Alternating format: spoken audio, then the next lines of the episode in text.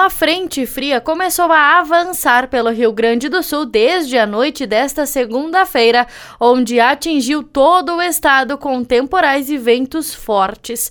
A massa de ar polar avança pelo estado com formação de um ciclone extratropical, provocando mais ventanias em diversas cidades.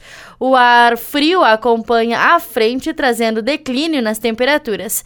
Após o calor desta segunda-feira, o dia iniciou frio em diversas cidades gaúchas.